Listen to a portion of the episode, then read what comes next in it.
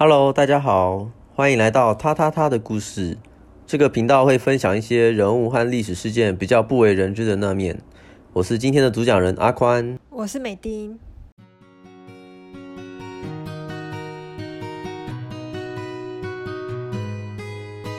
那我们今天所要讲的人物是拿破仑。嗯，那我自己的话，我在国小的时候就有看过他的传记漫画，觉得他是一个很有野心，然后很有抱负的军事家和政治家，且在全盛时期几乎统治了大半个欧洲，也算是我从小就蛮崇拜的一个伟人。那今天就来讲讲拿破仑的故事吧。呃，首先呢，拿破仑虽然后来成为了法国的皇帝。但其实严格上来说，他并不是法国人。拿破仑于一七六九年出生于地中海中的一个小岛——科西嘉岛。呃，从地图上来看的话，相较于法国，其实科西嘉岛更靠近意大利。在十五世纪的时候，由意大利半岛上的热那亚共和国占领。但因为科西嘉岛和意大利半岛在地理上其实是隔开的。所以热那亚对科西嘉岛的统治基础其实很薄弱，岛上的人民呢也时常发生独立运动，所以当时的热那亚就决定，那我还不如把这个岛给卖了，把麻烦交给别人，还可以赚一笔钱。于是呢，他决定在一七六八年，也就是拿破仑出生的前一年，把科西嘉岛卖给法国，那法国也就派兵来占领科西嘉岛了。拿破仑的祖先是来自意大利的贵族。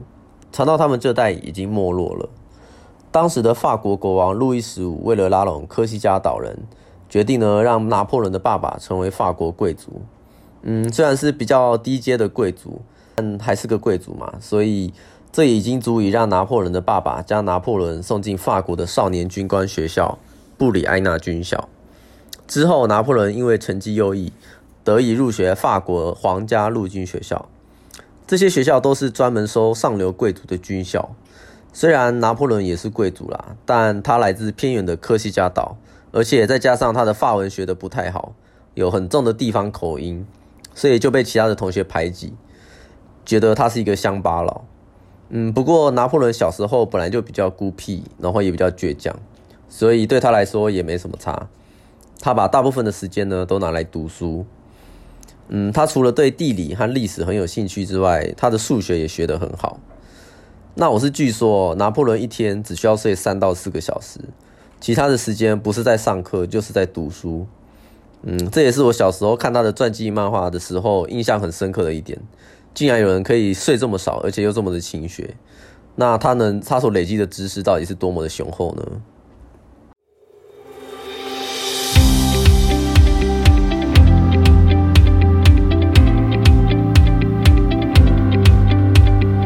那从军校毕业之后，拿破仑在一七八五年十六岁的时候就当上了炮兵少尉。接着，在一七八九年，法国大革命就爆发了。法国分成了保皇党和革命党等各个势力。这时，拿破仑加入了支持革命的雅各宾党。在当时，因为法国皇帝路易十六被处死，这对其他的欧洲国家和法国国内的保守派或是保皇党来说是很大的一个警讯。代表人民的意识抬头，而且开始懂得反抗，居然推翻了君权神授的皇帝。革命的火苗是势必得扑灭的，否则传到别的国家去的话，其他国家的人民也开始反抗国王，那还得了？所以，其他的欧洲国家，像是英国啊、普鲁士、奥地利等等，就组成了反法联盟，要来灭掉这个新的革命政府。那法国国内的保皇党其实也很乐意反法联盟的到来。于是，他们在一七九三年的八月，保皇党竟然打开了土伦港的大门，让反法联盟进驻。呃，土伦港是法国中南部地中海沿岸的一个小城市，虽然不大，然后人口也不多，但是是一个很好的海军基地，战略价值是非常高的。呃，一旦这个土伦港落入外国人的手里，等于法国门户大开，革命政府是绝对不能容忍的。所以他们决定派军队去收复土伦。那土伦港之战也是让拿破仑崭露头角的一战。虽然说拿破仑原本并不是去攻打土伦港的一员，他原本只是奉命前往一个海防部队报道，但是呢，在路上他经过了革命军部队的驻扎地，刚好这个时候革命军的炮兵指挥官因为受伤而离开了战场。呃，那他的同乡好友萨利西蒂刚好也在这个部队中，所以就推荐拿破仑成为新的炮兵指挥官，然后去攻打土伦港。拿破仑运用他对地理还有炮兵的知识以及敏锐的洞察力，发现只要占据港湾外部的海角，并巩固防守，修筑炮垒，并且呢集中火力炮击港湾内的英国舰队，就可以迫使这些英国舰队撤出港湾。如此一来，土伦港内的敌军就没有退路了，而且也就没有英国舰队的火力支援，很快就可以收复土伦。但是在一开始，拿破仑的意见是没有被指挥官重视的。直到后来来了一个新的指挥官杜戈梅将军，他采用了拿破仑的战术，迅速占领了港湾外的一些海角。虽然经过了一波三折，那最后呢，他们在一七九三年十二月。终于收复了土伦，这一战也让拿破仑声名大噪。指挥官杜戈梅将军也对拿破仑非常的赞赏。他评论道：“我简直无法用言语向你们形容拿破仑的功劳。他的知识非常丰富，智力相当发达，性格相当坚定。但这还不够使你们对这位非凡军官的优秀品质有个最起码的了解。”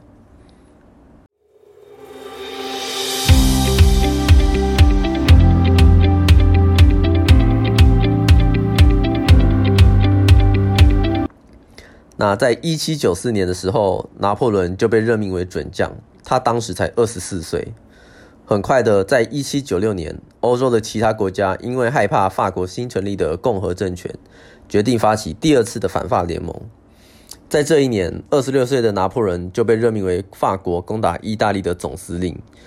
他先是和他的情人约瑟芬结婚，那结婚没多久，他就出发远征意大利。拿破仑穿越法国与意大利的边界阿尔卑斯山，击败了萨丁尼亚王国和奥地利的联军。这个时候，他在法国国内的威望也渐逐渐的提高。一七九八年，拿破仑在攻打埃及的时候，国内的保皇党又开始作乱，法国的社会也开始动荡。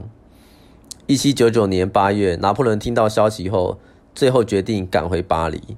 他被当作救星一样，受到人民的欢迎。那随后呢？他在十一月发动了雾月政变，并夺得了政权，成为法国的第一执政官。那实际上他也是独裁者。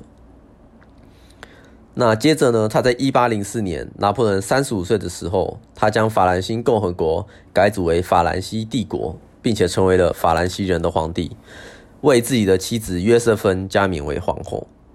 这个时候也是拿破仑的威望如日中天的时候。他在一八零五年再次的击败了由奥地利帝国、英国还有俄国等国家组成的第三次反法联盟，并且解散了神圣罗马帝国。嗯，以现在的地图来看的话，他控制了大半个德国的地区，并且组成莱茵邦联。那拿破仑自称护国主，护国主会保护这些邦国，但这些邦国的国防还有外交必须由护国主支配，并且在战争的时候需要出兵支援护国主。听起来怎么有点像交保护费？对，其实有点像保护费的感觉。就是呢，我保护你不受其他的外力干扰，但我需要你帮忙的时候，我可以征收你的军队来支援我。那这个邦联在最多的时候有有三十几个邦国组成。可是你不是说他只灭了神圣罗马帝国吗？哪来的三十几个邦国？嗯，其实神圣罗马帝国它是由很多小国家还有邦国组成的。每个国家都有自己的国王和首领，而神圣罗马帝国的皇帝是由其中几个最大的国家的国王所选出，那这些国家称为选帝侯。其实，在这个时候，欧洲大陆上几乎没有人是拿破仑的对手。拿破仑的陆军非常的强悍，嗯，再加上他自身灵活的运用战术，可以说是战无不胜哦。唯一让他头疼的是离欧洲大陆比较远的英国。英国有非常强大的海上舰队，即使拿破仑的陆军再无敌，到了海上也是拿英国没辙。所以在一八零七年，拿破仑实施大陆封锁政策，希望借由禁止英国的货物登上欧洲大陆，来对英国造成经济上的打击。这个时候呢，伊比利半岛上的葡萄牙却继续跟英国贸易，再加上西班牙发生了动乱，西班牙的国王被推翻，于是拿破仑趁机入侵伊比利半岛，希望能借由控制伊比利半岛的港口，让大陆政策更完整。他迅速打败了葡萄牙，并且在平定了西班牙的暴乱之后，拿破仑几乎是不费一兵一卒就控制了整个伊比利半岛。但在这时候，拿破仑选择让他的大哥约瑟夫当西班牙的国王，这件事让西班牙的人民非常的反感，他们也开始起义，借由组成民兵和游击队来反抗拿破仑。但一开始呢，拿破仑是完全没有把这些暴民放在眼里的。觉得他们不过是一些流氓而已，不堪一击。但没想到西班牙的人民非常的顽强，他们在城市中的路上堆起路障，然后有的呢也拿起武器加入游击队，和拿破仑的军队在城市中打了一场又一场激烈的巷战，并且这时候英国也看准时机，在一八零八年支援葡萄牙和西班牙。就这样，在英国、葡萄牙和西班牙的配合下。拿破仑被迫退出伊比利半岛，这算是他军事上第一个重大的失败，并且也是历史上少数游击队战胜正规军的战争。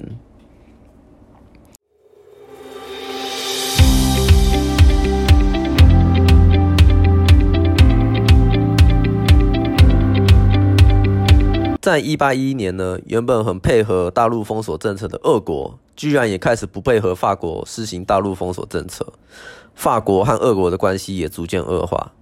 最后，在一八一二年夏天，拿破仑决定带着六十几万大军入侵俄国，决定让俄国沙皇屈服。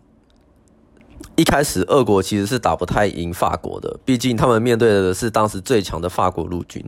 但是，俄国的指挥官很聪明的实施了焦土政策，这打乱了拿破仑计划。什么是焦土政策啊？嗯，焦土政策是一种战略。就是说呢，在撤离的时候带走所有可用的食物和资源，然后烧毁土地上其他带不走的东西，包括工厂啊、农作物啊或公共设施等资源，让敌方在占领这个地方之后没有办法获得有用的资源。所以，俄国实施焦土政策算是在拖延时间，这也打乱了拿破仑速战速决的策略。他本来是想要一边作战一边掠夺资源的。可是，俄国他们烧的是自己的土地耶。嗯，没错。其实发动焦土政策也是需要很大的决心的。这边可以介绍一下，当时下令采取焦土政策的俄国军团最高指挥官巴克莱德托利。巴克莱他下令烧毁一切有用的资源，并且不要和法国军队正面作战，不断的往内陆撤退。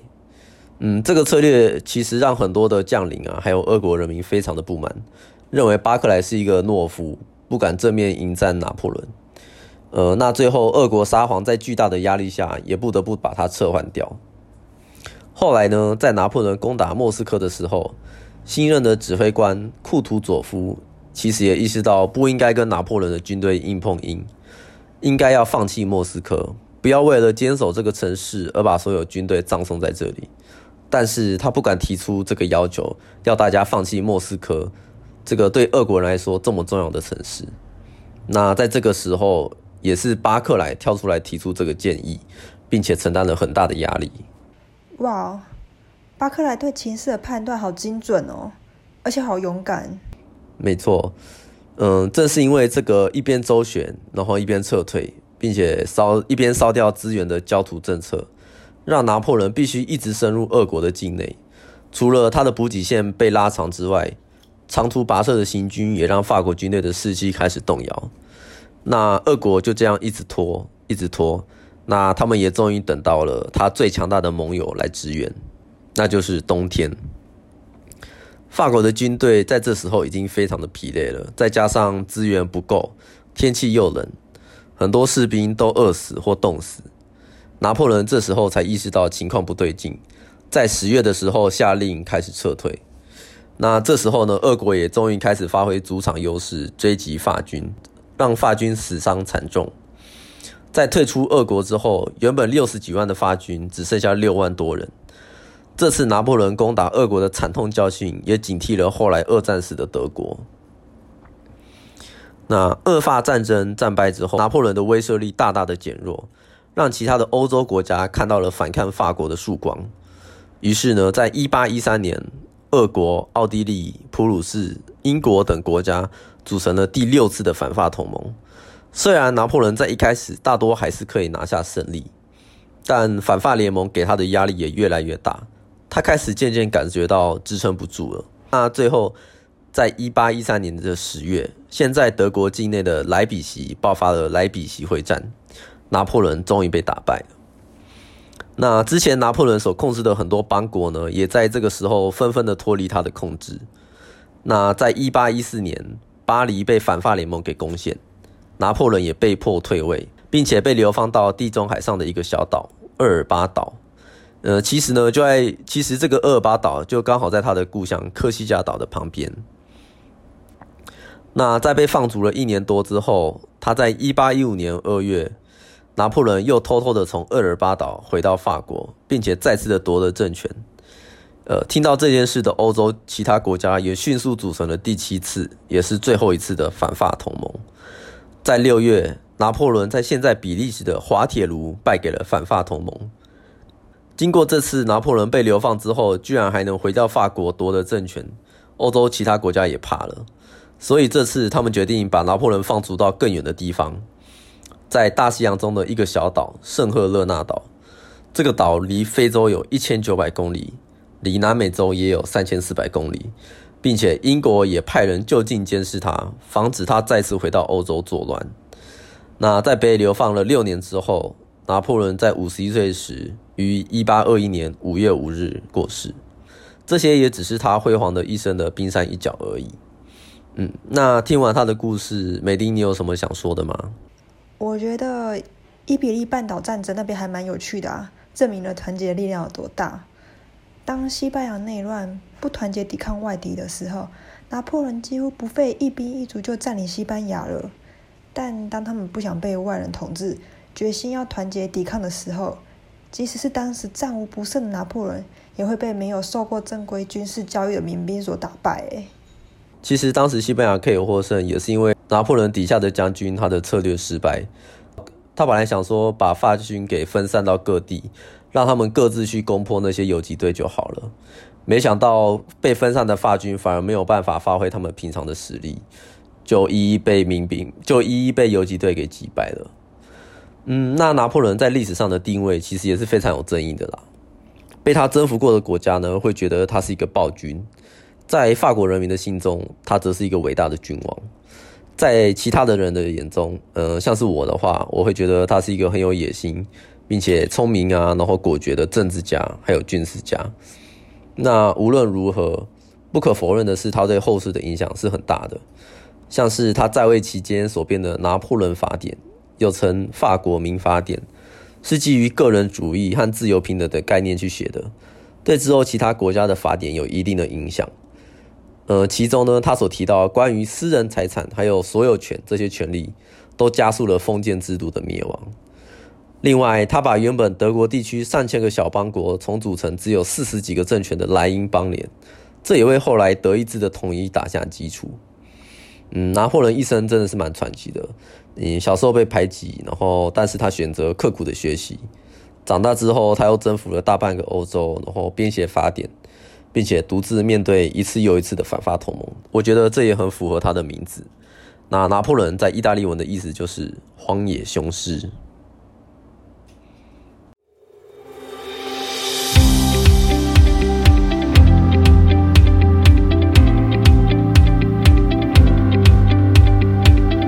如果对于我们的频道有任何建议和心得，或是有想听的人物故事，都欢迎在下方留言哦，我们都会看。